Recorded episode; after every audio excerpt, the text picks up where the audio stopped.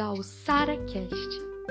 No episódio de hoje, nós iremos falar sobre um tema muito importante, muito interessante e frequentemente estudado pelos jovens e pelos adolescentes. Vocês fazem ideia? Bom, o tema que iremos estudar é o modernismo em Portugal. Isso mesmo. O modernismo, ele tomou o seu devido lugar num período que a humanidade, que o mundo era caótico, era de extrema dificuldade e totalmente conturbado. Vocês fazem ideia? É, é isso mesmo. Os períodos que eles viviam e que o modernismo foi influenciado foi a Primeira e a Segunda Guerras Mundiais. A primeira aconteceu de 1914 até 1918 e a Segunda Guerra acontecia de aconteceu, né, é, de 1939 a 1945. Nesse mesmo nesse mesmo tempo é, ocorria em 1917 a Revolução Russa. E é em 1914 que se deu o início da Primeira Guerra Mundial, Portugal estava num período muito difícil. É, isso porque com a guerra estavam em jogo as colônias africanas que Portugal tinha e que, consequentemente, eram cobiçadas pelas grandes potências, mas isso desde do final do século XIX. Então isso já veio se estendendo há um tempo e quando a Primeira Guerra veio foi a oportunidade deles pegarem, roubarem essas colônias africanas de Portugal. E nessa mesma altura que acontecia esses eventos, é, surgia também a teoria da relatividade de Einstein e a psicanálise de Freud. Ou seja, isso pode ter acontecido, mas o conhecimento não parou. É, ou se, isso também fez com que diversas transformações tecnológicas se dessem, é, se dessem origem isso, como por exemplo a eletricidade, o telefone, avião e cinema. Todas essas, todas essas situações elas influenciavam os pensamentos da época e o estilo de novos movimentos literários que iam se iniciando. Mas em Portugal, em 1910, era proclamada a República e surgem dois partidos políticos com ideias totalmente contrárias. É, os situacionistas ele eles tinham uma proposta saudosista, saudosista e eles pretendiam resgatar os anos de glória vividos por Portugal. Então eles iriam trazer as, grande, as grandes conquistas que Portugal tinha novamente para a época que eles estavam vivenciando. Já os inconformados, por sua vez, eles tinham como objetivo uma ruptura de padrão e estilo. E isso foi muito bom, porque eles propunham algo que nunca foi vivenciado. Uma inovação.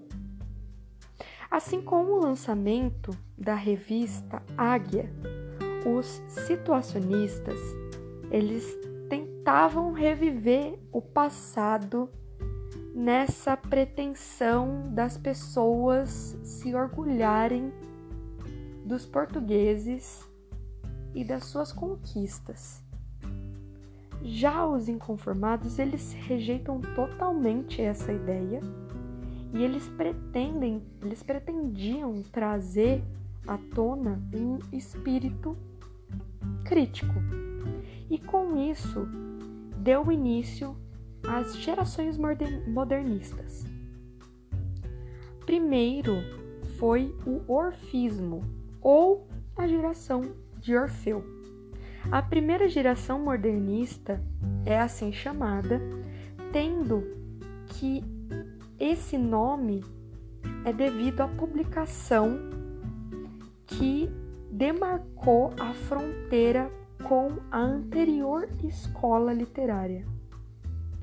Essa revista que teve, que é a Orfeu, é, ela foi iniciada em 1915 e ela teve à frente pessoas muito, muito conhecidas, como Fernando Pessoa, Mário de Sá Carneiro e Almada Negreiros, que foi o primeiro grupo modernista. Foi um grande escândalo na época. E essa revista ela teve a duração de apenas um ano, o que aconteceu em decorrência de problemas financeiros devido ao suicídio de Mário de Sá Carneiro.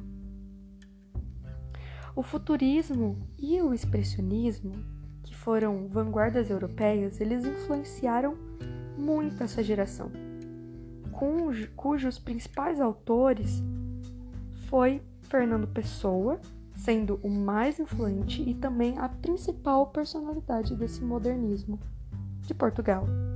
Ele escreveu Mensagem e criou os heteronômios é, Alberto Caeiro e Ricardo Reis, além de Álvaro de Campos. Todos faziam parte de, é, de obras de Fernando Pessoa.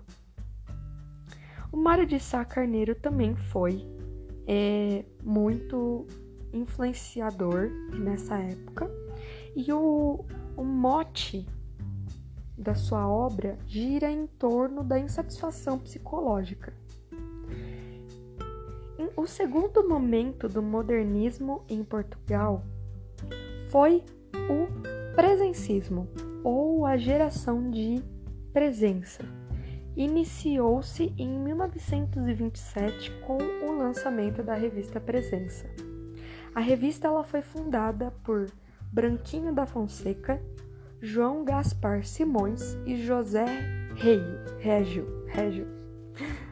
O objetivo desse grupo era dar continuidade ao trabalho iniciado anteriormente com a revista Orfeu.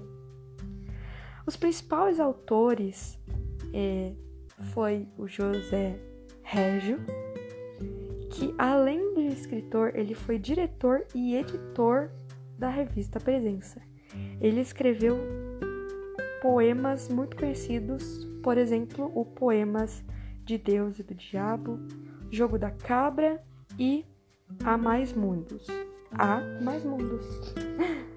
Já o, o segundo é, autor foi João Gaspar Simões, que ele era um influente crítico e investigador literário. Ele escreveu Romance numa Cabeça, Amigos Sinceros e Internato. Já Branquinho de Fonseca, ele era o autor e ele também usou o pseudônimo de Antônio Madeira. Ele escreveu poemas Marco Alhado e Bandeira Preta. O terceiro e último momento do, do modernismo tem o início em 1940 com a publicação de Gaibels de Alves Redou. É, esse período se chama neorrealismo. E, além de caracterizar-se é, caracterizar-se pela oposição ao ditador Antônio de Oliveira Salazar. Os principais autores é, foi o primeiro roman romancista dessa nova tendência, o Alves Redou, e ele escreveu Glória, Marés, A Barca dos Sete Lemes, Ferreira de Castro também é o autor mais importante dessa geração. Escreveu Emigrantes, A Selva e Eternidade. Uh, Soeiro Pereira Gomes, ele foi um comunista e a sua obra-prima é Esteiros. Escreveu também Contos Vermelhos e Engrenagem. Por último, mas não menos importante, iremos debater sobre as principais características. Em primeiro lugar, eles têm como objetivo o distanciamento do sentimentalismo. É isso mesmo. Em segundo lugar, o espírito dinâmico, ou seja, acompanhando as transformações tecnológicas e evoluindo junto é, com essas evoluções. O terceiro é o espírito crítico e questionador. O quarto é a linguagem cotidiana. O quinto é a oposição às normas, numa, numa atitude considerada anárquica.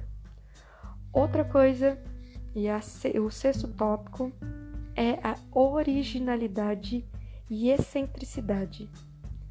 Então, eles eram muito criativos, traziam à tona coisas totalmente diferentes do que já foram vistas e que marcaram muito e influenciaram muito é, os diversos movimentos que, que se decorreram ao longo do tempo.